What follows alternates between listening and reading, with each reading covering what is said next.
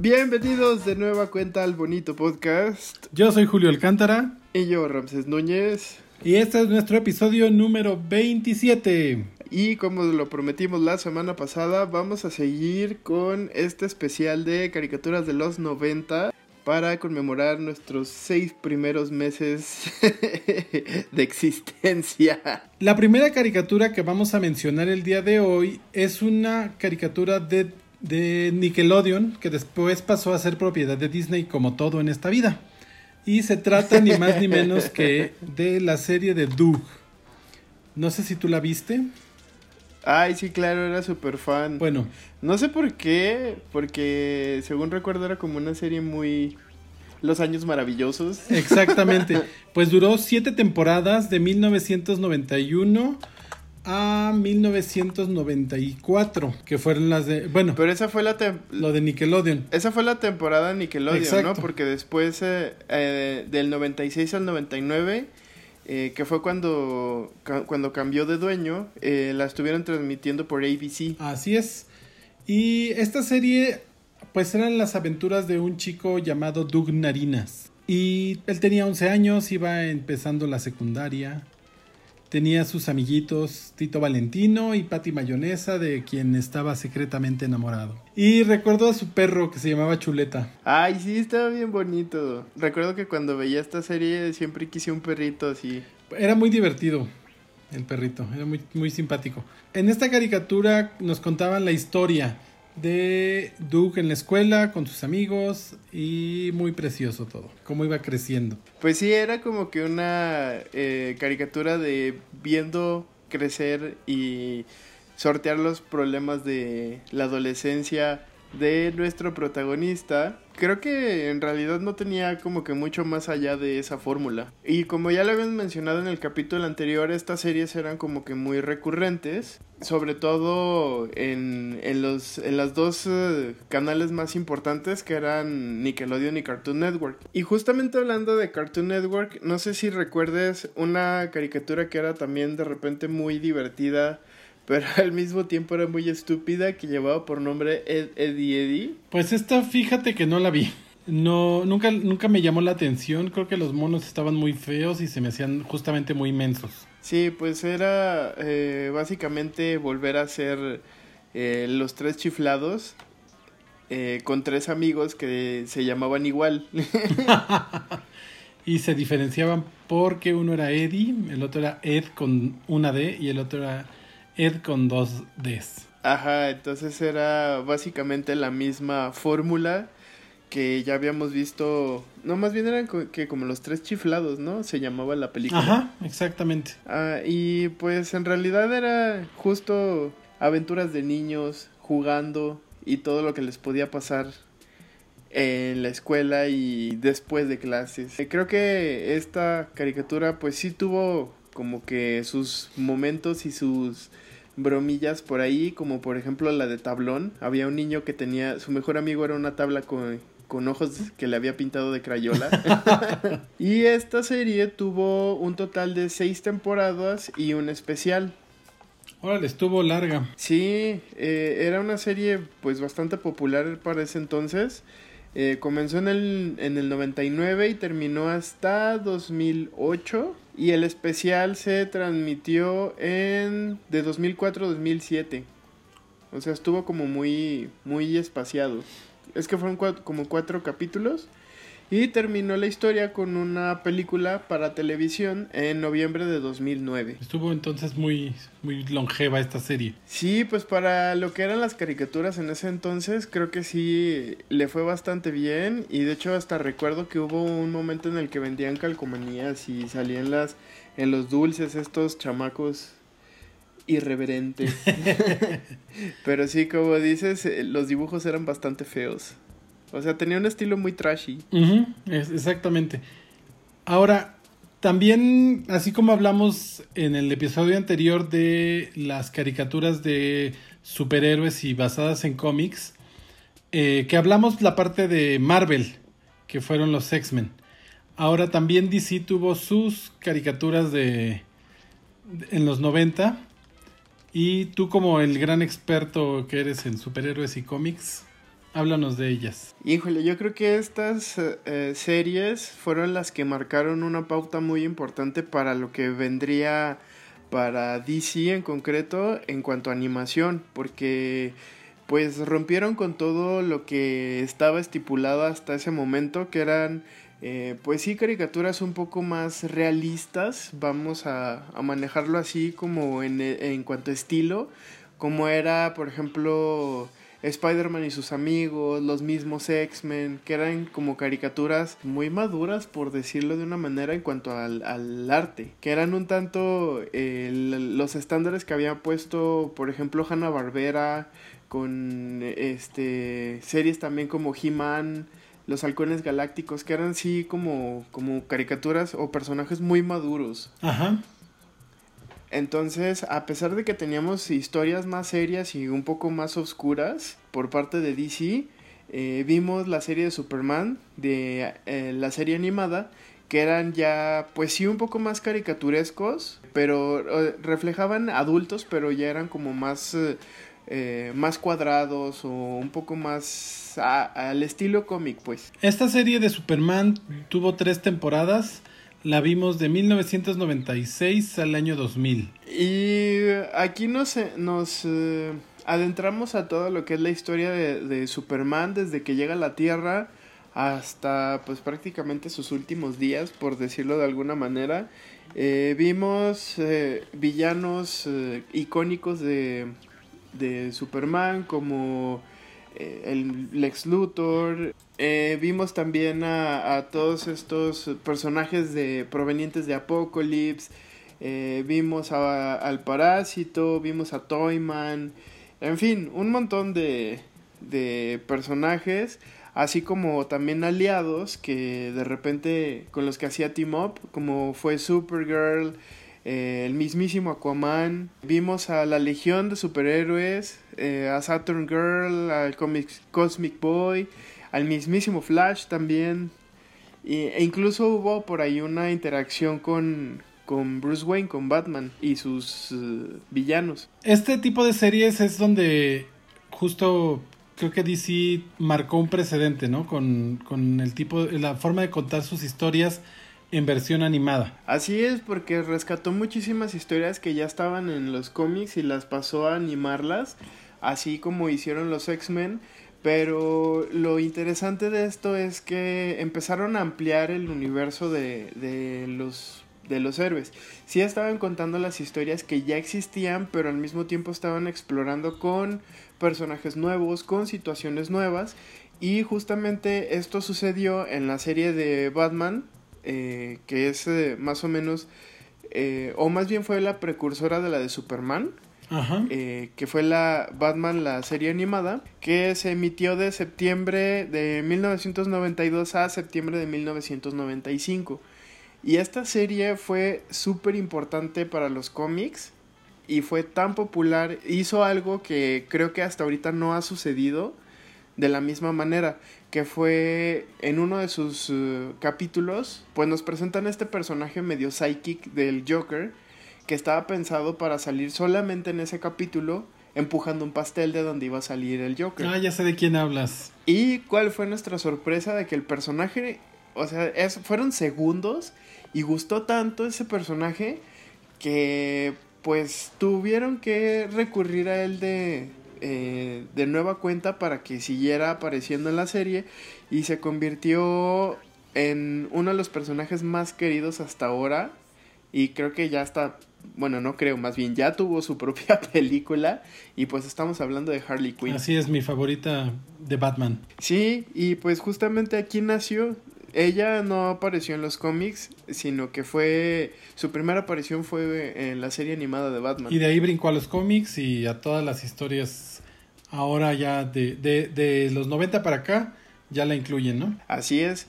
Entonces, eh, antes se utilizaba mucho y sobre todo DC lo hacía, que por ejemplo si sacaba una serie animada, sacaba a la par un cómic eh, de la serie.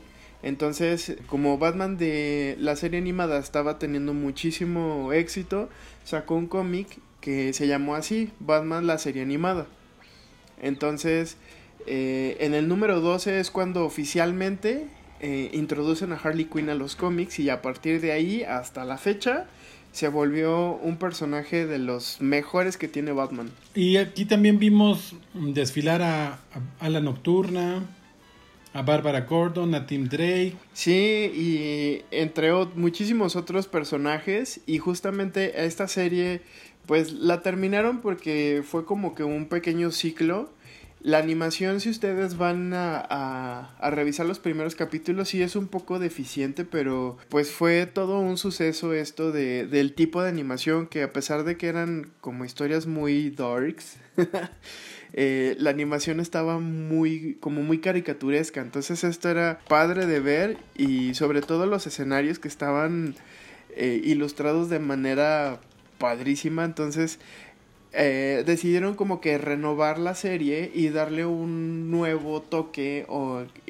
ponerle un poco más de calidad y, la, y bautizaron la serie la siguiente serie sucesora de Batman la serie animada como las nuevas aventuras de Batman. Venía y esta arrastra todo lo que veníamos viendo en la primera serie. Así es, es eh, justamente una secuela pero pues aquí ya vemos a Batman eh, interactuar con los sidekick, que justamente es la Nocturna, Robin y Batgirl. Mm, mientras que en la primera era un poco como que las aventuras de Batman en solitario.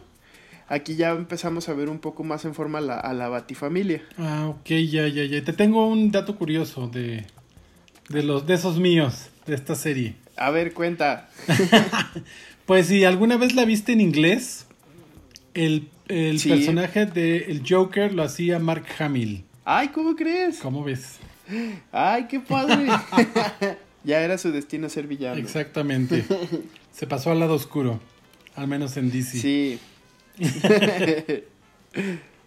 ¿Qué tal? Bueno, fíjate que ahora que lo pienso voy a tener que volverla a ver en inglés porque la verdad es que no había hecho ese esa comparativa y, no recuerdo también la voz del Joker, porque la que se me quedó muy grabada y creo que fue un acierto para la el doblaje fue la voz del Joker pero en español. Ah, este doblaje se hacía en Venezuela, no se hacía en México. Y sí, en, en español la voz del Joker era súper característica y de hecho la respetaron por muchísimos años. Y eso estuvo muy bien porque, como ya lo había comentado en algún episodio anterior, pues está padre que sigan conservando las voces de muchos de los personajes. Porque aunque el estilo de animación cambie, el personaje cambie visualmente, eh, a final de cuentas, si la voz sigue siendo la misma, como que siguen rescatando esa misma esencia del personaje y, eso lo agradecemos muchísimo los fans. En, la, en español la voz del Joker es Rubén León. Y no obstante, con esta segunda parte, eh, cuando termina la serie, porque fueron solamente dos temporadas, 24 eh, capítulos, estuvo súper cortita y estuvo al aire desde el 97 hasta el 99. Pero pues seguía siendo una serie bastante importante y, a la que todavía se recurría mucho para sacar eh, mercancía, sacaron videojuegos, eh, era todo un fenómeno, pues no la podían dejar morir así como así. Y como la serie de Superman también estaba más o menos en su apogeo en ese momento, pues decidieron sacar una tercera parte, o más bien como tercera temporada es que no sabría cómo decirlo, porque cada, cada capítulo tiene como sus temporadas. Pero esta sería como una nueva serie respetando los mismos artes, respetando el mismo tipo de animación que llevó por nombre eh, Las Nuevas Aventuras de Batman y Superman. Aquí ellos se juntaban para tener aventuras. Aunque eran eh, personajes recurrentes uno del otro, o sea, de repente en la en Superman la serie animada salía Batman o en las nuevas aventuras de Batman salía Superman. Creo que nunca tuvieron una serie tan así como en conjunto como el nombre lo indica. Más bien aquí en esta serie eh, veíamos, por ejemplo, de repente un capítulo de Batman o veíamos un capítulo de Superman que eran nuevas aventuras que de cierta manera ya habíamos visto en las series en individual de cada uno de, estos héroes. Y justamente aquí es donde se empieza a moldear un poco la, eh, la personalidad de, de Gordon en las series animadas que si usted está viendo Harley Quinn actualmente que es una serie animada de DC increíble. Si no la ha visto, por favor, búsquenla. Que espero que ya pronto nos traigan el servicio de DC Universe para que lo puedan ver de manera legal. Pero si usted ya ha visto algún capítulo de, de Harley Quinn, justamente ese comisionado Gordon que nos muestran ahí es una caricatura de la caricatura que hicieron del comisionado Gordon en estas series de los noventas. ¡Qué padre! sí, entonces rescatan como que muchas bromas y muchas actitudes y las exageran a tal punto que, que Gordon, o sea, nada más estás esperando en el momento en el que salga Gordon porque sabes que va a ser un momento épico. Y no tanto como, de, como de superhéroe, sino por las bromas que se avienta que son muy buenas. Tampoco he visto Harley Quinn. Estoy esperando que la, la suban a algún streaming. No he, no he checado si ya está en Amazon Prime. No, todavía no está. Que yo creo que no ha de tardar porque ya están eh, algunas de las series que ha producido DC para su plataforma. Entonces esperemos que pronto ya nos llegue al menos en Prime o alguno de sus canales que tiene. Ahora, te voy a hablar una que seguramente ni viste porque estabas muy chiquito. Esta serie era de Fox Kids, se llamaba El Mundo de Bobby y tuvo siete temporadas de 1990 a 1998. ¿Y de qué iba? Cuéntame. Pues Bobby era un niño chiquito, era a mí me gustaba mucho, era muy divertida esta serie, tenía tenía cosas bien padres. Seguía un poco este este mismo mood como de, de Rugrats, que era un, un, niño que se llamaba Bobby. Pues veía, veíamos, veíamos su mundo de la imaginación. Ay, qué bonito. Entonces recuerdo mucho un episodio donde, donde los va a atacar un tiburón y sale el tiburón del agua y saca su violín y toca tin, tin, tin, tin.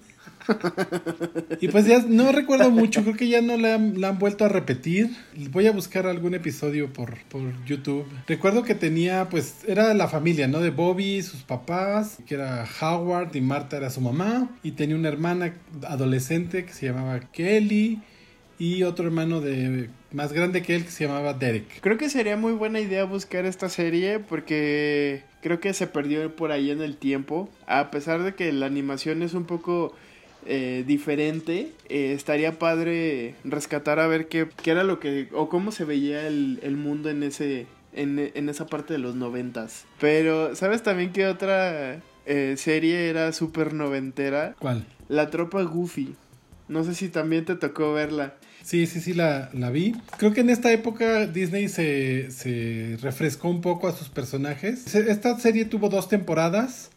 En 1992, más o menos como a 94 y nos contaba la historia de Goofy papá. Yo aquí solamente tenía una pregunta, ¿dónde estaba la mamá Goofy? No había. Nunca se habla de esos temas. No tenía madre. Bueno, pues con un total de 78 capítulos, la tropa Goofy pues nos mostró un poco más de este personaje que creo que creo yo que hasta hasta ese entonces estaba un poco muy o un mucho relegado porque pues no sabíamos mucho de él más que lo que nos dejaba ver de repente por ahí el ratoncito Miguelito. Sí, Goofy co cobró mucha importancia en los 90, como que le como que se dieron cuenta que ahí estaba, que era explotable y que estaba padre. Entonces le crearon esta serie donde pues tenía, como ya te había dicho, a su hijo Max, que era, que era ya sabes, súper problemático, le gustaba meterse en cuanta bronca pudiera, y tenían un vecino por ahí que era, era muy enojón, que se llamaba Pete, creo. sí, sí, estaba muy divertido y de hecho, eh, justo como dices, supieron explotarlo súper bien y aparte metiéndole como que este conflicto adolescente con el hijo, que aparte pues estaban de moda. Como ya hemos visto. Y lo padre es que eh, a, a, diferencia de muchas otras series en donde los personajes conservaban eh, por siempre y en cada uno de sus capítulos la misma ropa. Aquí veíamos toda una pasarela de moda noventera, tanto de Goofy como el hijo y hasta el vecino. Entonces eso estaba Exacto, muy padre. Todos. Sí, le daba como cierta variedad, ¿no? A, a lo que estamos acostumbrados que todos los personajes se visten igual siempre. Desde las camisitas hasta los calcetines. Ajá. Hola Bart Simpson. y, y, aprovechando de que mencionamos los calcetines, recuerdo una serie súper buena y súper divertida que llevaba por nombre Pippi Longstocking. En español creo que se llamaba así Las aventuras de Pippi Longstocking. Sí. En España era Pippi Calzas Largas. y esta caricatura nos cuenta la historia de Pippi. Igualmente pues tenía su su grupo de amigos Tommy y Anika y pues se metían en muchos problemas. Cabe aclarar que esta serie la sacaron de una saga de libros que llevan por nombre igual Pippi Longstocking y nos cuentan esta historia de esta niña súper traviesa. Y solo recuerdo mucho que la serie tenía una... Para, para esos entonces la animación estaba súper pulida y estaba bien bonita. Esta serie se animaba en Canadá, pues traía otro feeling de tanto de los dibujos, el estilo de animación y todo. Sí, las historias estaban súper padres porque lo que sí me acuerdo era que cada una venía como con una moraleja de que si eras un niño travieso te iban a pasar cosas malas, pero aún así tenías que seguir siendo niño. Pues sí, como tiene que ser. Pues sí. Y hablando de chamacos gritones y traviesos, ¿recuerdas una caricatura que se llamaba Kablam? Era de mis programas favoritos en ese entonces. Y sus santas macarenas. sí, pues el formato de este programa era un poco innovador porque dentro de las cuatro temporadas que hubo, eh, de 1996 al 2000, vimos desfilar un montón de series o de cortos o de... Pues es que eran como microcápsulas en donde veíamos eh, como si fuera un programa de presentadores así. Teníamos a dos caricaturas las más feas que se pueden que se pudieron encontrar. Sí, los dibujos eran muy feos. Sí, era su encanto. Entonces, estaba muy padre porque Kablam era como si fuera un cómic, entonces tú lo abrías y cada página iba haciendo una serie nueva. Ah, me encantaba la de los superhéroes. ¿No qué? La Liga de la Acción ahora. Y lo padre es que iban, eh, por ejemplo, desde una caricatura a un programa en stop motion y después pasaban a muñequitos de plastilina y después a otra caricatura. Entonces eso estaba padre porque era un programa súper dinámico y no sabías qué te iba a tocar ver en ese momento. Era como el pollo robot de los niños. Ajá. Entonces, pues teníamos a los presentadores que eran Henry y June, que eran súper feos. Y luego, pues teníamos a, la Liga de la Acción ahora, que es la que tú ya mencionaste.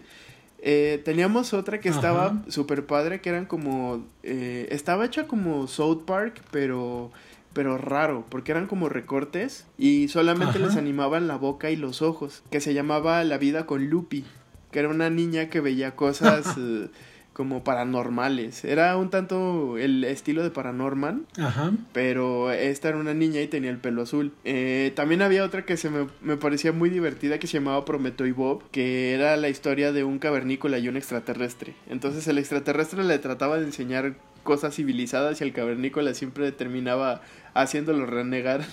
Hacía tontería y media el cavernícola. Sí, entonces pues cada uno de estos bloques eran súper cortitos, se iban de 2 a 5 minutos y la verdad es que era una de las series más divertidas que existía en ese momento. Yo moría en el momento en el que comenzaba Kablam. Ahora hablando de dibujos feos, había otra caricatura que estaban muy feos los dibujos, que eran vaca y pollito.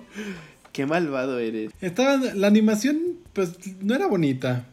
Pero era muy divertida, eso sí, era súper divertida. Me encantaba esta parte de que eran unos niños, hijos adoptivos.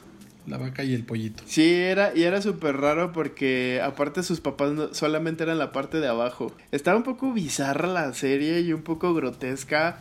Y si te pones a pensar, pues era era muy extraña. No sé, como que era una serie poco probable que existiera. Pues solo en los 90 se les pudo ocurrir eso. Esta serie tuvo tres temporadas, de 1997 a 1999, y la vimos en Cartoon Network. Así es, y pues de aquí podemos rescatar un montón de referencias culturales como que la comida favorita era traseros de cerdo con patatas. Y tenía su propia superheroína que hablaba inglés. Era la vaca, ¿no? Sí. Al menos nunca, esa nunca la vi en inglés, pero supongo que la vaca ahí hablaba español. Pero en el, el doblaje en español, la vaca hablaba en inglés, entonces de repente hablaba así como gringo para que no supieran que era ella. Era super vaca al rescate. Ajá. Y justamente de aquí eran, eran, por cada capítulo venían dos bloques eh, de historia. Y había ocasiones en que también veíamos las aventuras de otros personajes que tenían el mismo estilo de animación y el mismo tipo de dibujo que se llamaba Soy la comadreja. Ah, es cierto. Que esta serie fue como más bien un spin-off de La vaca y el pollito y le fue muchísimo mejor porque aparte era un programa súper inteligente en el humor. Eh, entonces veíamos al, al protagonista que era Soy la comadreja, que yo digo que era como si Robert Downey Jr. fuera un animal y a su mejor amigo o no sé qué sería, vecino, Nemesis, que era un mandril todo tonto con acento cubano que se llamaba Jaimico. Sí, esta, comadreja me daba mucha risa que era como todo un galán. Sí, y era así, todo propio y, y, y, la voz toda profunda que tenía. y Jaimico, por otro lado, era el, el, el pues siempre hacía todo mal. Sí, y aparte era súper tonto y, y, no sé, bueno, de hecho no recuerdo bien cómo, cómo estaba vestido, pero en mi cabeza Jaimico siempre usó una una playera de esas que te dan los partidos políticos cuando andan en campaña. y pues como te decía, esta serie le fue mejor que su predecesora porque tuvo cinco temporadas y un total de 79 capítulos. Entonces, pues eran, eh, nos presentaban un montón de situaciones eh, eh, súper extrañas y muy divertidas. Era un humor muy light pero también tenía como que un doble sentido de repente, porque también otro de los personajes muy recurrentes, tanto en La Vaca y el Pollito como en Soy la Comadreja, era el señor trasero, que era el diablo que se, que se transportaba en su enorme trasero. No sé si recuerdas de Soy la Comadreja, que hay un, eh, episodio donde Jaimico usa un suéter de fútbol americano que tenía una letra N. sí. Ah, pues resulta que la Universidad de Nebraska demandó a Cartoon Network porque hacía una referencia despectiva de su institución. Pues por algo ha de haber sido. y pues obviamente lo tuvieron que censurar. Ay, qué malo. Digo, nadie, nadie hace Nebraska en el mapa y supongo que no iba a haber problema y nadie iba a asociar a Nebraska con la N que tenía Jaimico en su suéter. Pero bueno. Pues es que creo que la, la, el estilo del suéter era el mismo que usaban en la Universidad de Nebraska. Ve tú a saber. Aunque aquí la, la verdadera incógnita es cómo Jaimico logró conseguir una sudadera de la universidad. Pues la robó o la compró. bueno, eso esperemos. Ahora vamos a pasar a una serie que es por demás irreverente.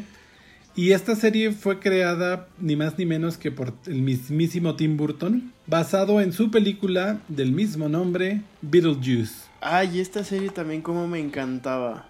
Era también una de mis favoritas porque aparte rescató muchísimo de lo que vimos en la película y extendió todo el universo, este toquecito un poco pues lúgubre que le daban y con la música del mismísimo Danny Elfman, híjole, fue, fue un gran acierto de los noventas en cuanto a animación. Exactamente, recuerdo mucho al personaje de Lidia, que era así toda ojerosa y toda pálida. Como casi no se le da a los personajes de Tim Burton. Pero estaba muy padre porque aparte ella se vestía como con una mañanita de telaraña roja y sus mallitas abajo. Entonces, eh, no sé, como que el hecho de, de, hacer la animación les permitió explorar un poco más eh, del mundo de Beetlejuice y eso estuvo muy padre. Ajá, y esta serie tuvo cuatro temporadas. Se estrenó en 1989 y Contó con cuatro temporadas. Sí, inicialmente la serie comenzó en ABC y terminó en Fox Kids. A pesar de que esta serie no comenzó en los noventas, decidí ponerla en, este listado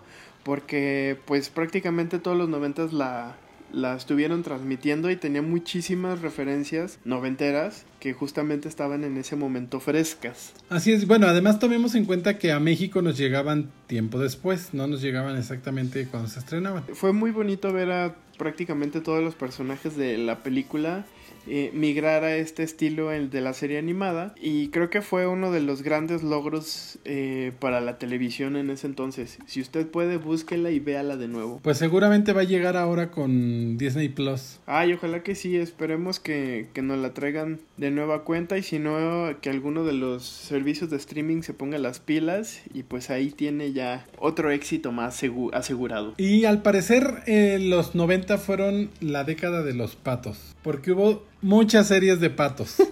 y ahorita vamos a hablar de Quack Pack de Disney que se estrenó en 1996. Esta serie fue también como algo similar a lo que le sucedió a, a Goofy en su serie, pero con el pato Donald quisieron replicar la misma fórmula haciendo por ejemplo que sus personajes pues de cierta manera crecieran porque siempre los vimos como ellos solitos pero pues aquí ya los veíamos con familia entonces esta serie nos cuenta la historia de el pato Donald con eh, sus sobrinos Hugo, Paco y Luis es un tanto como lo que vimos en, en la serie de Pato Aventuras pero aquí ya eran adolescentes y seguían exactamente lo mismo que, que vimos en la de Goofy.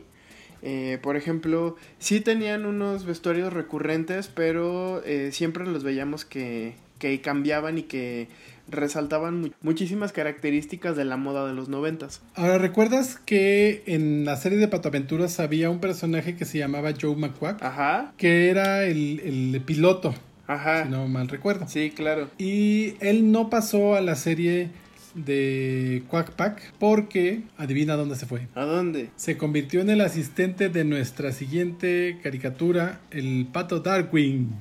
Ay, esa serie me gustaba mucho, era muy divertida. Era, hablaba de, de un superhéroe Ajá, que tenía como que este tinte muy del zorro, que también estaba muy de moda en ese tiempo. Ah, era como entre el zorro y Batman, ¿no? algo así, porque era como oscuro. Sí, porque y aparte su traje era así como morado y traía un sombrero de ala así enorme. Esta serie duró tres temporadas y estuvo al aire desde septiembre de 1991 hasta diciembre de 1992 y tuvo, eh, pues en su momento fue tan famoso que le hicieron videojuegos, tuvo sus propias series de cómics. De hecho, hace poco lo rescató eh, una de las eh, editoriales eh, pequeñas, entre comillas, y le hizo también una serie, una miniserie, y tuvo cameos en las en distintas series que estaban siendo emitidas en los años consecutivos, como por ejemplo en la Tropa Goofy. lo vimos también en Quack Pack y tuvo por ahí una aparición también en Robot Chicken muchos años después. Ahora, ¿recuerdas a sus villanos? Ay, de esos no, no recuerdo muchos. Pero a ver, refrescame la memoria. El principal era Negapato. que era como el doble malvado de, de Pato Darwin. Pues él era como una parodia, por decirlo así, de Flash Reverso. Ah. Entonces tenía. Eh, eh, su traje era negro y amarillo, etcétera, etcétera. También había un Quacker Jack, que era el Guasón, que así, eh, ya te imaginarás. Sí tenía muchas referencias de todo lo que estaba de moda en los cómics en ese entonces. Pero bueno, basta de patos y sigamos con otra especie de animales. Por allá del año 1998, Nickelodeon nos dio una de las series más divertidas que pudo haber creado en la historia. ¿Cuál con es? cuatro temporadas, 62 capítulos en total. Y llegó a nuestras televisiones Los Castores Cascarrabias. Esa no la vi, ¿de qué iba? Pues nos Cuéntame. contaba la historia de dos hermanos. Eran eh, Norbert o Norb y Daggett o Dag, que tenían una dinámica muy similar a la que vimos en Cat Dog, que era el hermano listo y el hermano tonto. Nada más que estos estaban separados. Ajá, entonces pues aquí los veíamos eh, pues vivir en el bosque y en su represa y todo lo que tenían que hacer para mantenerla a flote. Entonces e- e- esa represa tenía un espacio enorme, yo creo que era del tamaño del City Banamex. y tenía tantas habitaciones y tantas cosas como la baticueva de Batman. Entonces imagínate todo lo que podía suceder adentro. y pues básicamente lo que te, lo que veíamos en esta serie era un poco de crítica de lo que sucedía en la cotidianeidad de los noventas, el capitalismo y cómo lo veían de manera caricaturesca. De repente veíamos eh, cómo construían eh, ciudades de Lego gigantes adentro de la represa, etcétera. Ay, qué padre, yo quiero. Ay, sí, ya sé, yo también. Y casi siempre era, o era más bien un elemento recurrente que la represa terminaba siendo destruida al final del capítulo. ¿Por? Pues por todas las travesuras que hacían. Entonces, los veíamos convivir con algunos otros animales del bosque. Eh, incluso hasta por ahí con, con el guardabosques, etcétera. Y entre fiestas y, y ocurrencias y todo eh, lo que sucedía en esa represa, eh, recuerdo mucho que tenían un amiguito que era un tronco con que los nudos eran como los ojos y tenía su boquita así toda torcida, pero era un objeto inanimado y ellos lo trataban como si fuera pues una persona o un animal o un personaje más. entonces eso estaba... Era Groot. sí, pero no se movía, entonces estaba muy cagado eso. sí, era... Eh, esta fue una serie muy buena. Pues no la vi, la buscaré. A ver si me gusta. Sí, hasta el intro está así como locochón porque son como trompetas y colores y todo. Así como la canción esta de Ya quisiera yo ser el rey de, de Simba así como con ese mismo juego de colores y todo, entonces está muy padre. Búsquenla por ahí en, en, YouTube, ahí les va a aparecer, y para que se den más o menos una idea. Y es muy divertido verlos bailando.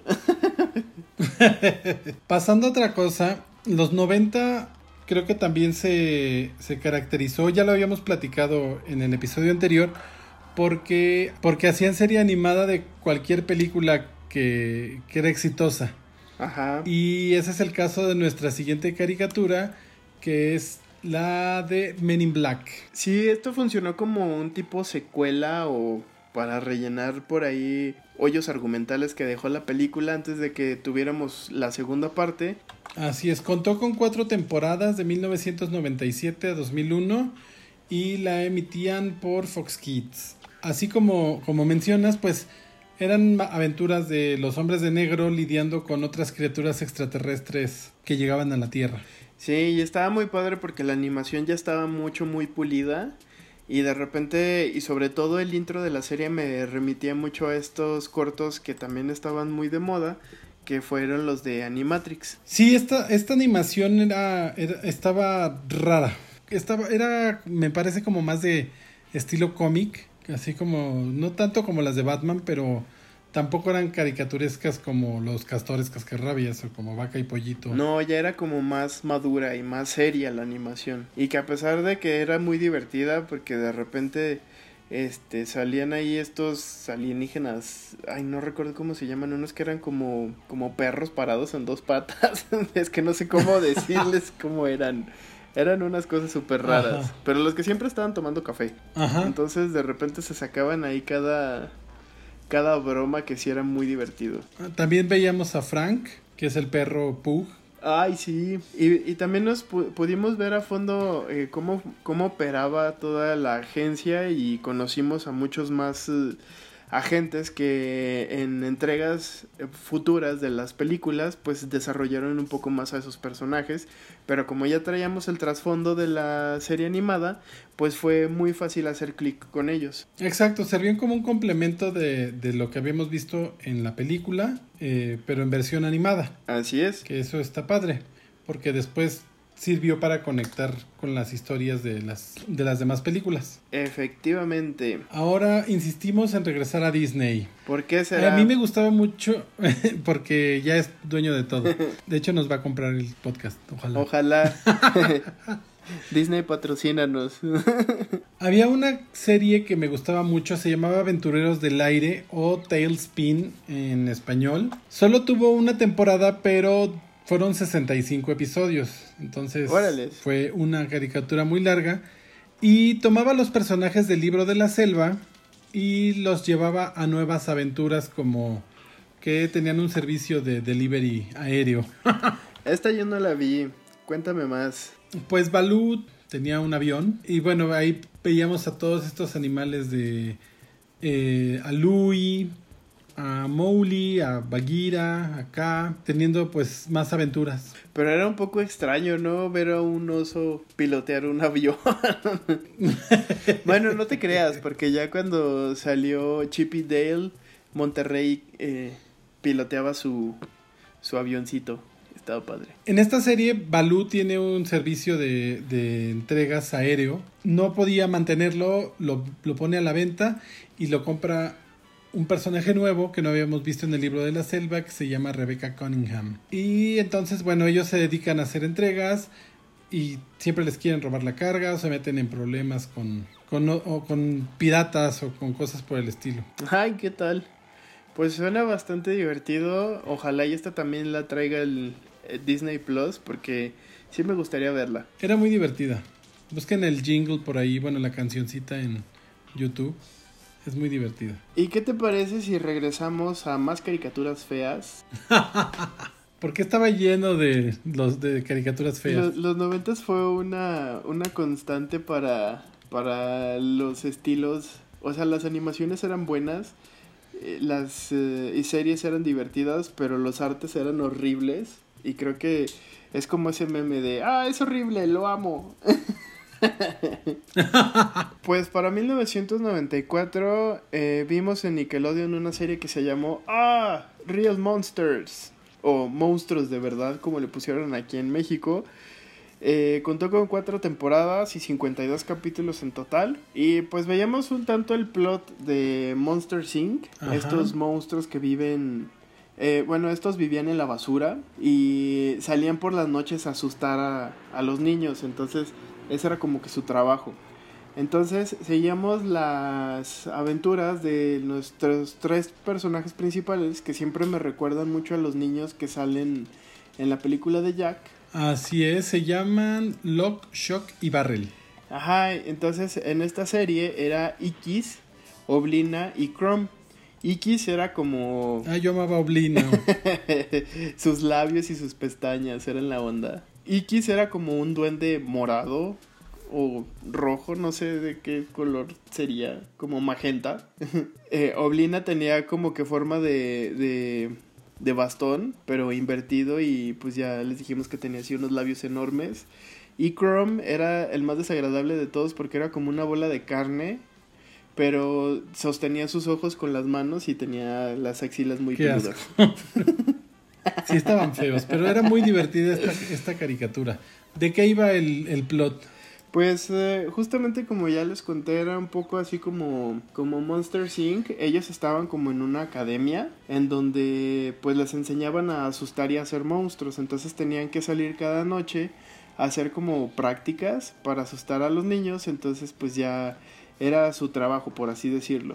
Y tenían un supervisor o un profesor que era Grumble, que estaba muy, eh, muy gracioso porque aparte era igual también parecido como al jefe de la compañía de Monster Inc., pero este eh, estaba así como todo despeinado y lo que más me impresionaba era que traía tacones. Entonces era súper eh, choqueante ver a, a la autoridad de, de la escuela de monstruos, eh, eh, que pues obviamente era un, un hombre, pero que traía tacones, entonces era, era, era bastante bueno el personaje y, y me gustaba que jugaran con esa fluidez del género en ese momento en el que todavía no se hablaba de este tema. Exacto, hay que abrazar la diversidad. Y así como este tenían un montón de, de personajes también súper extraños y súper atípicos al todo lo que se había visto en una caricatura, era muy escatológica, pero era muy divertida. Entonces, si usted puede y también tiene la oportunidad de verla, dele una oportunidad, búsquela por ahí en YouTube o, o en los posts de Facebook que andan poniendo. Esta sí la llegué a ver que la repostearon por ahí algunas personas, entonces búsquela y le aseguro que no se va a arrepentir. Ahora, háblame de una de tus favoritas, que yo sé que es una de tus caricaturas favoritas de los 90. El laboratorio de Dexter. Sí, claro que sí. Yay. Esta creo que fue una de las series icónicas de Cartoon Network y para mí de las más importantes. Eh, creo que el laboratorio de Dexter junto con el Power Ranger azul fueron las causantes de que yo tomara el camino de la ciencia. yo moría por tener un laboratorio como el que tenía Dexter. Estaba inmenso, estaba padrísimo y hacía absolutamente de todo, desde mecánica, física, química, todo lo que te puedas imaginar. Entonces para mí era un sueño ver esa serie. Tuvo cuatro temporadas, la vimos de 1999 al 2002 y tuvo una película. Ay, sí, muy buena. De hecho, para mí fue. me explotó la cabeza porque, aparte, habla de viajes en el tiempo y manejan bastante bien la paradoja y todo lo que sucede. Entonces, Es, es una película, es como Volver al Futuro, pero bien hecha. Pues imagínate. Volver al Futuro está muy bien hecha. Pues imagínate qué tan bien hecha está la película de Dexter. o sea, no se les fue ni un solo detalle. O sea, es una serie bastante bien pensada, bastante ingeniosa. Y pues claro, de, como eran los noventas, tenía que tener su contraparte tonta, que era la hermana mayor de Dexter. Didi. Que era una bailarina de ballet que eh, le encantaba entrar al laboratorio a destruir cosas. Así es. Aquí mm, recuerdo que los papás de Dexter como que no le prestaban mucha atención porque no lo comprendían. Sí, porque aparte él era de estos niños que, que ya no necesitaba ser niño porque él quería ser adulto y tenía el intelecto de un adulto, entonces pues chocaba mucho con los papás porque los papás todavía lo trataban como si fuera muy pequeño. Y que era muy pequeño. Pues era pequeño. Medía como 30 centímetros. Ay, no, pero era la onda, la mamá de Dexter y sus guantes. A ella sí se le veía la cara. A ella y al papá. Sí, sí, esta sí era un poco más normal. Pero sí, una de las cosas que recuerdo y sobre todo porque también mi mamá era un poco así con la limpieza. era que la mamá de Dexter siempre debía de traer los guantes y siempre se la pasaba limpiando, lavando trastes, etcétera, entonces era así como toda una ninja de la limpieza. Recuerdo un episodio donde Dexter se avergüenza de su papá porque lo cree que es muy tonto y entonces tienen que, que llevar a sus papás a la escuela. Dexter decide suplantarlo por un científico nuclear, pero el papá se entera y, y llega así en una motocicleta y todo cool él. Y, exacto. y a final de cuentas, pues revela que sí es un científico. Y además de la historia principal, eh, donde vemos eh, las aventuras de Dexter y todos los experimentos que hacía para poder sortear su vida escolar y de niño, y además eh, combatir con su archienemigo Cerebro, eh, que era también otro niño genio, pero estaba enamorado de Didi, entonces ese era su punto débil. Pero eran súper competitivos y eran, tenían como que casi casi el mismo intelecto. Entonces el, el otro era el malo, así muy al estilo Austin Powers, porque era súper desagradable. Pero bueno, en este mismo universo eh, coexistían eh, otras caricaturas, otros segmentos pequeños. Eh, como por ejemplo Los Amigos de la Justicia, donde veíamos eh, parodias eh, del Capitán América, que era el, el mayor gloria. Veíamos también a Valhalla, que era una, una sátira de Thor. Y también veíamos eh, a, la parodia de Hulk, que era gigantón, era pues prácticamente Hulk, pero en morado y tonto. Y era una, una cosa como tipo Liga de la Justicia Avengers, pero con solo tres héroes, entonces estaba súper padre. Yo era súper fan de Valhalla porque aparte tenía referencias de, de música de rock y de cultura nórdica, entonces estaba súper super cool esa mezcla. Y además de esto tenían también otro personaje que se llamaba Monkey, que era un, un changuito de laboratorio que de repente tenía como poderes cósmicos, pero no hablaba. Entonces eh, hacían una parodia a Capitán Marvel y salía también... Eh, una parodia de, de, Nick Fury, que era como que el que le encargaba las misiones y todo, estaba muy padre. Y aparte, dentro de estas caricaturas existía otro segmento, o sea, era como un Inception de, de personajes. De caricaturas. Ajá, que era la marioneta Clem y la marioneta Mitch. Eran los amigos marionetas, entonces eran como dos... Eh, eh, era un show de marionetas, pero estaba súper tonta. Entonces los, los amigos de la justicia y Dexter eran fans de esta caricatura que también veíamos dentro de las caricaturas. Entonces estaba muy padre porque eran, eran superñeros, así como hablaban, porque de repente era así de, Hola marioneta Clem, ¿qué pasó marioneta Mitch? Entonces hacían bromas súper tontas y una traía como un palito de goma y que le pegaba al otro cuando decía una tontería. Pues estos personajes inclusive llegaron a salir en las chicas superpoderosas. Así es. Sí, eran muy recurrentes y como todo coexistía en el mismo universo, entonces pues he ahí. Qué precioso. Perdonen si fangirlea mucho, pero es de mis caricaturas favoritas. La que sigue también eres fan. Ay, sí. También me gusta mucho. Así que, bueno, los dejo con su programa de Ramsés. Bueno, no, al menos danos los datos, los datos técnicos. Se trata de Fenomenoide, que es una caricatura que vimos de 1995 a 1997 y tuvo solamente dos temporadas. Qué triste. Esta es otra colaboración de Steven Spielberg con Warner Brothers Animation y nos cuenta la historia de Dexter Douglas, que es un nerd de las computadoras y que no tiene novia y quiere una por azares del destino y un accidente extraño se convierte en fenomenoide. Sí, era un personaje súper irreverente, así como con la misma capacidad de humor y de estupidez que los Animaniacs, pero eran bromas bastante bien pensadas y bastante bien logradas, creo yo. Incluso a pesar de que se dio como que esta transición hacia el español eh, se alcanzaron a rescatar muchísimas bromas porque muchas eran como bromas locales o bromas de idioma que pues era un poco complicado traducir al español pero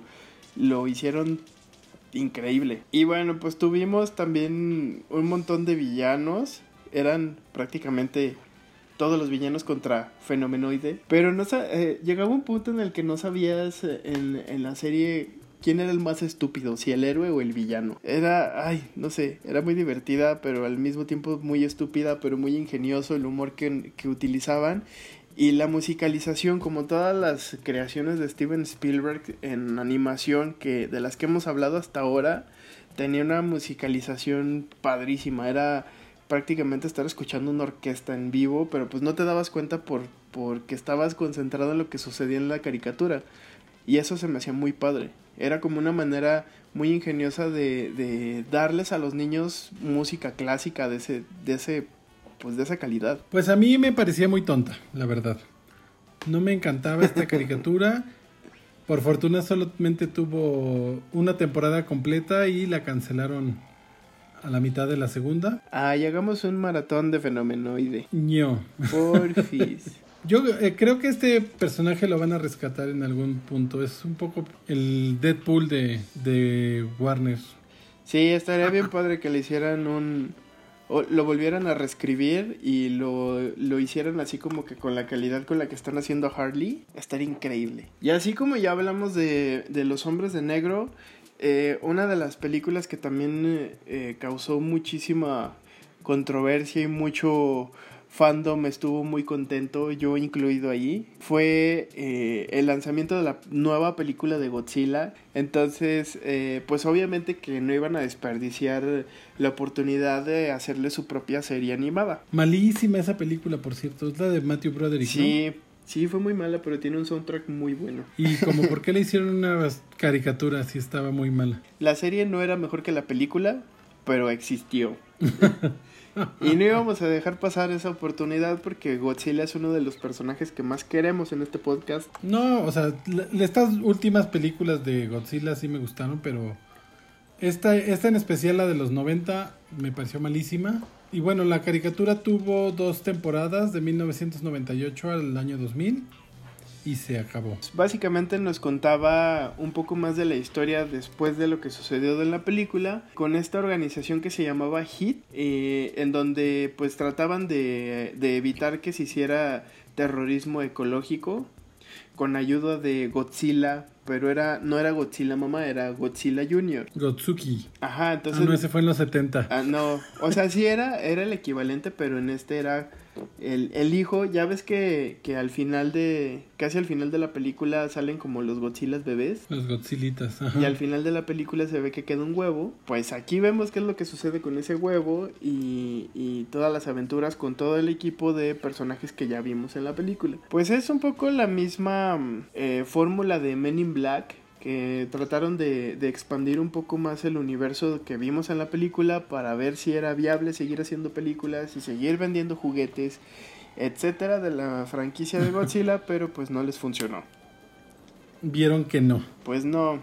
Entonces, qué bueno que hicieron otra película de Godzilla. Me gusta más. Pero aún así, esta la llevo en mi corazón. Y Disney nos trajo también una serie spin-off de la película La Sirenita, que tuvo tres temporadas de 1992 a 1994. Básicamente nos sigue contando la historia de Ariel. Pues sí, entre que son cosas que pasaron antes de que conociera a Eric.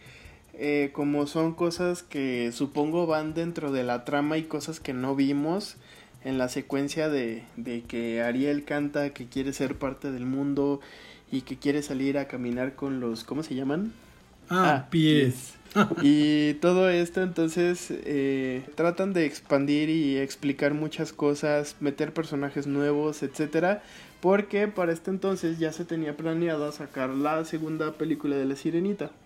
Entonces pues trataron allí como que medio de explotar lo más posible la franquicia, pero pues no le fue tan bien a la serie. A, a, mí me gustaba, yo la veía, me parecía entretenida, pero no era una serie que esperara con ansias cada fin de semana. Yo no la vi, la verdad confieso que no la vi. Fíjate que te gustaría, está muy bonita, está bien hecha, los capítulos son entretenidos y pues vemos como que más aventuras de Flounder, eh, Sebastián y Ariel. Bueno, solo porque Sebastián me cae muy bien. Sí, aparte es súper, eh, como que en la serie le metieron ahí un poco más de de personalidad más de la que ya tenía, entonces estuvo, estuvo padre. Sí, sí me gustó lo que hicieron con ella. Y como Disney insistía fervientemente en hacernos caricaturas de sus películas animadas, también tuvimos la de Aladdin de 1994 a 1995. Tuvo tres temporadas y evidentemente la vimos por Disney Channel.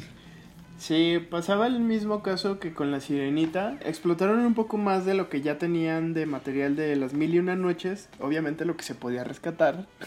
Porque muchas historias no eran aptas para niños. y pues vemos eh, a, a, un Aladín eh, pues ya más aventurero. Y a, aquí sí tengo una queja. Aladín es de mis películas favoritas. Pero casi no, no vemos a Jasmine por ningún lado. Sale como en tres capítulos y ya. Pero ahora tiene su película pues sí, fue la venganza de, de Jasmine por haberla relegado tanto de esta serie. Eh, no perdió tanta calidad a diferencia de otras series de, que hizo Disney, por ejemplo como la de 101 Dálmatas, que sí se ve una diferencia abismal entre la animación de la película y la de la serie. En Aladdin no sucede esto tanto. O sea, sí se ve como un, un, un bajón en la calidad, pero no es, no es tan significativo. Entonces, eso está padre. Y algo que también me gustó mucho es que eh, rescataron esta parte de los padres de Aladdin, sobre todo de su papá, y pues resulta que eh, el papá de Aladdin era el líder de los 40 ladrones. ¡Qué fuerte! Ajá, entonces hicieron ahí un especial como de dos o tres capítulos que a final de cuentas eh, terminaron compilando en, un, en una película en donde pues nos cuentan un poco más de la historia familiar de Aladdin y que pues los ladrón ya lo traían en la sangre. Esta serie se desarrollaba justamente después de la segunda parte de Aladdin que es el retorno de Jafar. Así es. Y ya aquí vemos que Yago es como como su amiguito. un personaje por ahí recurrente. Sí, Ajá. sí, justamente eh, la segunda película de Aladdin, a mí sí me gustó, se me hizo padre. Sí, el retorno de Jafar sí me gustó. Creo que es de las pocas secuelas animadas que ha tenido Disney que han logrado bastante bien, porque la de la sirenita creo que nadie la, la recuerda. No, no la queremos recordar más bien. El mismo caso con la de Mulan, que creo que nadie ha visto. ¿Hubo segunda parte de Mulan? Eh, sí, aunque usted no lo crea. Y así prácticamente casi de todas sus eh, películas animadas. Y de hecho, eh, por ahí cuentan el rumor que cuando los estudios eh, cambiaron de dirección, echaron atrás casi 40 películas que eran segundas partes y terceras partes de las que ya existían. Entonces, pues imagínate cuántos proyectos se fueron a la basura. Gracias. ¿Qué sí, entonces, pues esta serie es, es de... También eran de mis favoritas del fin de semana porque yo las veía en el sábado. Era cuando pasaban todo en Disney Channel. Ajá, entonces Aladdin sí era una de mis favoritas. Te tengo un dato curioso de esta serie. Échale. En inglés, el genio en la película lo hizo Robin Williams, pero para la serie de televisión lo, es, lo hizo ni más ni menos que Dan Castellaneta. Órale. Mejor conocido como la voz de Homero Simpson. ¿Qué tal? Eso no lo sabía. para que veas, yo siempre traigo datos curiosos. Creo que en español sí la hizo la misma persona que hizo la, la voz en, en, la película. Rubén Trujillo. Así es. No, esa sí no, no me acuerdo. Sí, si no me lo estoy, creo que sí. De hecho, sí la, la hizo Rubén Trujillo, pero no la terminó. El que la terminó fue Alejandro Mayen. Ah, mire qué tal. Pero sí también eh, respetó la, la voz de, de Jasmine. En inglés también era Maggie Vera, la misma que hizo la película. Ay, qué bueno. Al menos en esta serie eh, creo que sí respetaron muchísimo y eso creo que fue lo que le dio el éxito que tuvo esta serie. A comparación de todas las demás que desarrolló Disney, para mí creo que fue la mejor. Por algo tuvo más episodios que las demás. Pues sí. Ahora pasemos a lo grotesco y asqueroso de los 90, que se trata de Renny Stimpy. Sí, esta serie originalmente eh, era de Nickelodeon, eh, tuvo cinco temporadas y estuvo al aire de 1991 a 1995. Esta caricatura que en realidad no era para niños. No. Era- aunque, en- aunque como yo ya había mencionado, en los 90 todo lo que tenía monitos era para niños, entonces por eso es que veíamos Renny Stimpy a, nuestros, a nuestra infancia, adolescencia. Yo nunca supe qué animales eran hasta mucho tiempo después. Pues sí, Ren es un, un perro chihuahua Y y Stimpy, es, un, gato. un gato. Ajá. Y es que yo no les hallaba forma, para mí solo eran monos feos. Y era muy escatológica esta, esta caricatura. Como he de confesar que no me, no me encantaba. Me, me hacía reír, la, la vi muy pocas veces, pero no, no sé, me sentía sucio viéndola. Es que sí, aparte, eh, una de las cosas que recuerdo mucho de esta serie y un elemento eh, muy recurrente era el hiperrealismo.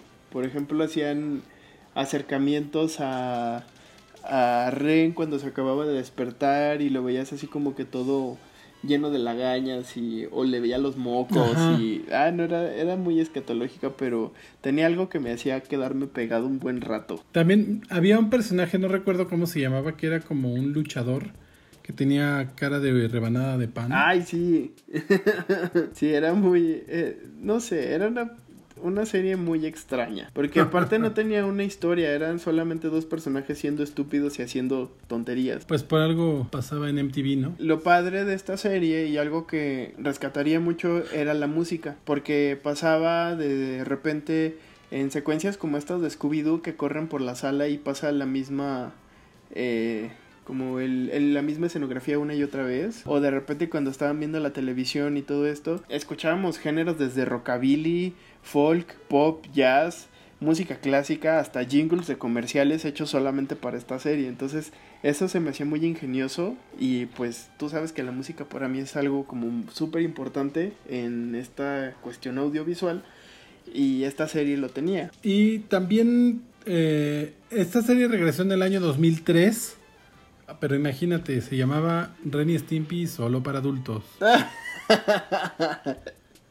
ok, si aquella era para adultos, entonces no me quiero imaginar. ¿Cómo estaba este? Eh, sí. Creo que de esta serie también salieron muchos eh, rumores, creepypastas, eh, etcétera, notas escandalosas y, una de ellas me acuerdo mucho era que decían que la serie retrataba la, la vida de una pareja de animales, pero como los dos eran machos, entonces era una, era una caricatura basada en la vida de una pareja gay de animales. Pues lo mismo que después dijeron de Bob Esponja, ¿no? Ajá. Y Patricio. Sí, entonces eh, está muy padre que hagan sus teorías acerca de... Conspirativas sí, del lobby gay. ya sé.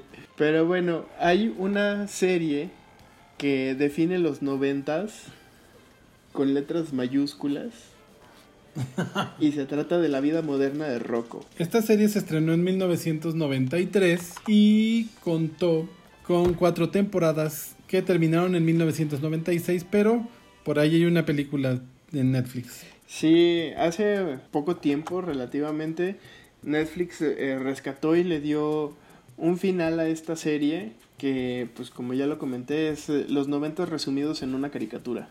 O sea, veíamos eh, cómo era eh, la vida laboral de un wallaby.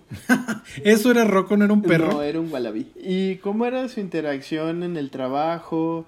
eh, veíamos como que muchas cosas características que estaban de moda y que hacían mofa, por ejemplo, los videocentros que actualmente ya no existen, las compañías estas gigantescas, eh, de hecho había una que se llamaba Conglomo, que era la que fabricaba absolutamente todo lo que consumías. Entonces, no sé, era, era una serie que creo que, que era un tanto como Los Simpson, como South Park, pero un poco más de sátira. O sea, no, no tan puntual y no tan dirigida hacia, hacia situaciones muy particulares, sino como en general cómo se veía el mundo en ese entonces. Eh, lo hacían así como que desde la moda, desde el tipo de trabajos que tenían, el tipo de entretenimiento que había, etcétera, entonces estaba muy padre. Y algo que hace la película de Netflix es que justamente, pues, el último capítulo Rocco se va al espacio. Su, su casa se queda atorada en un, en un cohete.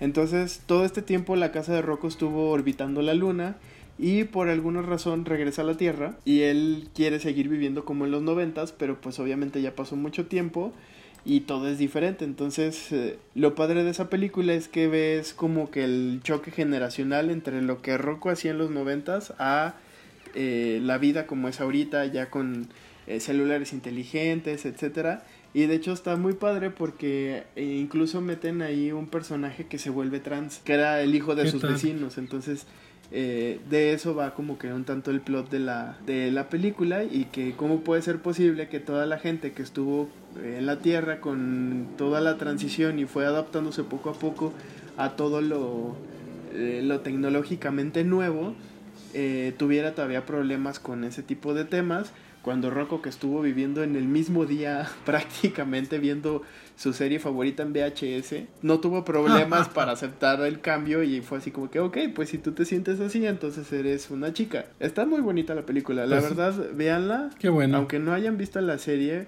está, está bastante bien, está, el ritmo de la película está muy buena y la animación pues sigue siendo prácticamente la misma, entonces es un golpe de nostalgia para los que vimos esta serie. Pues sí, hay que checarla. Sí, hay que verla otra vez. Ahora te voy a hablar de una caricatura también basada en una película de los 90 que fue muy exitosa, fórmula que casi nunca se repitió.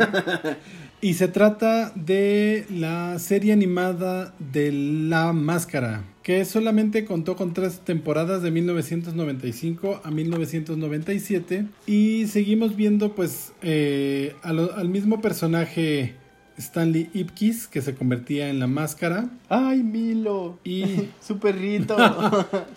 Exacto, Milo era la onda. Sí. También veíamos a Peggy por ahí. Sí, pues esta serie es básicamente un copy-paste de la película a animación porque en realidad era Jim Carrey hecho caricatura. Eh, igual pasó lo mismo que con Godzilla y con los hombres de negro, o sea, tradujeron de manera literal los personajes de que vimos en la película y pues veíamos más de su día a día en realidad de pues todo lo que las preguntas que nos quedaban al ver la película pues se quedaban resueltas de cierta manera en la serie. Y aquí podemos ver que, bueno, Jim Carrey era como el ícono de los comediantes en los 90, a tal grado que La Máscara no fue la única de sus películas que terminó siendo una serie animada. Lo mismo pasó con Ace Ventura, claro. Y también hubo una serie de, de Tonto y Tontísimo, ¿cómo se llama? Tom and Dumber. Ah, una pareja, de idiotas. Sí, y literal era el hecho caricatura. Casi casi que le que puedo ver a los creadores poniendo un papel en la en la pantalla y trazándolo. ¿Y tuvo la misma suerte con The Riddler? Ah, no tanto así, porque en realidad The Riddler es el, el, personaje de Jim Carrey sí es bueno, pero creo que se sale un poco del, pues, lo que es eh, el acertijo en realidad. Porque sí es un poco irreverente, pero es un tipo muy ingenioso. Entonces, el acertijo que hizo Jim Carrey es un poco ah, como más, más burlón, más satírico y como que perdió un tanto ese toque que necesitaba, porque es un tipo muy astuto. Y aquí lo vemos como un bufón. Ajá, era muy payasín. Hay gente que lo odia, hay gente que lo ama. Ah, para mí es me, porque pues en realidad Edward Nigma es uno de mis villanos favoritos de Batman. Pero no sé, como que siento que Jim Carrey pues sí lo hizo bien, sí cumplió con el papel, pero en realidad no fue algo, no sé, necesitaría ver otra interpretación más cercana a lo que es el, el acertijo. Pero bueno, hablaremos de Batman en otro episodio que le dediquemos al murciélago. Sí, estaría padre. No, a él no, a sus villanos. Sus villanos son la onda. Pero bueno, hablando de acertijos, ¿acaso tú sabes dónde está Carmen Sandiego? En realidad no sé quién es Carmen Sandiego. Pues qué mal, porque esta serie tuvo cuatro temporadas, desde 1994 hasta 1999, y te hubiera gustado mucho verla. De hecho, hay una adaptación. ¿De qué va? Hay una adaptación en Netflix de esta serie, como que un remake, y está. La animación está padrísima, vayan y búsquenla.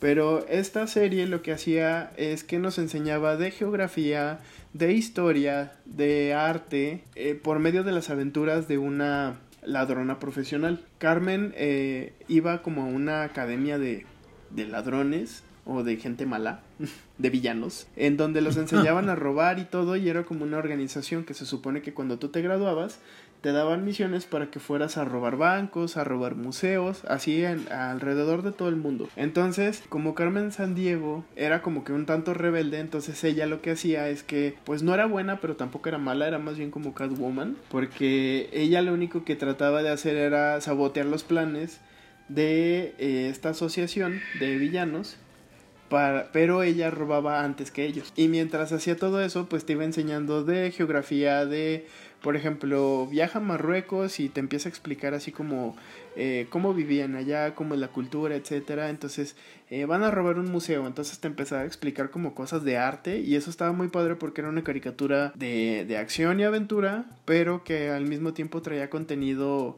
eh, académico. Y era muy padre porque pues te quedabas como que con toda esta eh, información de niño y pues eh, te convertías como en el más ñoño de tus compañeros si es que veías este programa. te tengo un dato curioso también del doblaje de, de Carmen Sandiego. A ver, échale. Pues resulta que la voz de Carmen Sandiego en inglés es Rita Moreno. Ajá. Si recuerdas la película de Amor sin Barreras, ella es el personaje de Anita. Ajá. Y en español la hacía Rocío Garcel, que a ella la podemos recordar por muchos personajes, pero te voy a mencionar a Shira, Ajá. la de los 80. Ay, ¿qué ella. tal? Bulma en, en Dragon Ball. Ajá. Luna en Sailor Moon. Ay, claro. Y así. Bueno, ella toda la vida haciendo doblaje. Pues sí, si puede, vea eh, esta serie. Ya está una, eh, una nueva Carmen Sandiego en Netflix. Está muy buena. Es muy cortita. Son creo como 8 capítulos de 20 minutos. Pero tiene la misma esencia. Entonces ya está un poco más como que de drama y de, de la historia de ella. Pero aún así rescatan mucho esto de los lugares en el mundo y de los museos, etcétera. Pues es muy, una muy buena opción si usted está buscando algo que ver en estos tiempos. Cambiando de tema, ¿recuerdas las caricaturas que pasaban en el canal 11? Ay, sí, yo era súper fan. Sí, me gustaba mucho ver el Canal 11 cuando era niño. Bueno, a mí me gustaba muchísimo una caricatura que se llamaba La aventuras de una mosca. Ay, era muy divertida, porque aparte no tenía diálogos, entonces eso era súper raro. Y bueno, eran las, era justamente las aventuras de una mosca que se llamaba Fly. Se la pasaba volando por la vida. Sí, me gustaban mucho sus zapatitos. sí, creo que muchos de mis apuntes de, de secundaria tienen dibujos en las esquinas de, de la mosca. Esta era una caricatura canadiense y está basada en un cómic que se llamaba La Mouche. Ay, ¿qué tal? Eso no lo sabía. Lo voy a Eh, buscar. para que lo busques. Sí, lo voy a buscar. Estaría súper interesante ver cómo está armado. Porque sí, literal no había diálogos. Pues aquí eh, básicamente lo que veíamos era a la mosca teniendo aventuras, buscando comida, evadiendo eh, obstáculos, yendo de un lugar a otro, atorándose en una ventana. Evadiendo depredadores. sí, era muy entretenida y también tenía una, una musicalización bastante interesante. Pues al no tener diálogo era muy importante que tuviera una música que la mantuviera. Para que no se aburrieran los Ajá, niños. sobre todo era como muy dinámica porque aparte te iban explicando qué era lo que estaba pasando, qué era lo que estaba sintiendo por medio de la música. Entonces, era muy ingeniosa. Pues, ah, sería bueno ver el cómic a ver qué, qué tal. Sí, lo voy a buscar y, y por ahí se los voy a compartir, si es que lo llego a encontrar, para que ustedes también lo conozcan. Este también es un- una maravilla de caricatura que veíamos en el canal 11, que eran los cuentos de la calle Broca. Ay, cómo olvidar a Monsieur Pierre. Esta es una caricatura francesa de 1995 que está basada en una antología de cuentos que se llama igualmente Los cuentos de la calle Broca y está escrito por Pierre Gripari. Cuenta con 26 episodios y cada uno es de 13 minutos. Sí, me gustaba mucho porque a pesar de no saber de dónde venían como que todas las historias, hasta que ya estaba un poco más grande y ya entendía más o menos como que dónde estaba situada, porque pues obviamente a nosotros nos pasaban la caricatura en español y se perdía como que mucho del folclore de dónde viene. Pero estaba muy padre todos los cuentos porque aparte de todos traían moraleja y, y la animación a pesar de que no era de tan alta calidad, como que cumplía con el cometido y te hacía sentir como que estabas adentro del libro de fábulas. Todos estos cuentos traían un, un trasfondo, una, una moraleja para los niños que era básicamente pues el plot, ¿no? Que era que a los niños les contaban un cuento y vimos historias como la bruja en el armario, eh, no sé quién, no sé qué, el cochinito listo, el justo y el injusto. Bueno, sí, recuerdo muchas historias también como la de la muñeca que lo sabía todo, el diablito bueno, también esa, esa estaba muy divertida. el diario amoroso de una papa era muy bueno. Ay, sí, estaba súper divertido ese. Ay, ojalá y, y Canal 11 eh, pusiera en sus redes eh, los capítulos de los cuentos de la calle Broca. Estaría muy padre. Habrá que buscar dónde, dónde los podemos ver. Seguramente si buscamos en YouTube los encontramos. Ay, seguramente. Ay, ¿te acuerdas del vendedor de tundas? Ese también estaba bien padre. Pero bueno, así podemos seguirnos hablando de todas estas series y de todos estos recuerdos por otras dos horas más, pero el capítulo de hoy creo que va a terminar aquí. Ay, qué triste. Podemos hacer una tercera parte más adelante.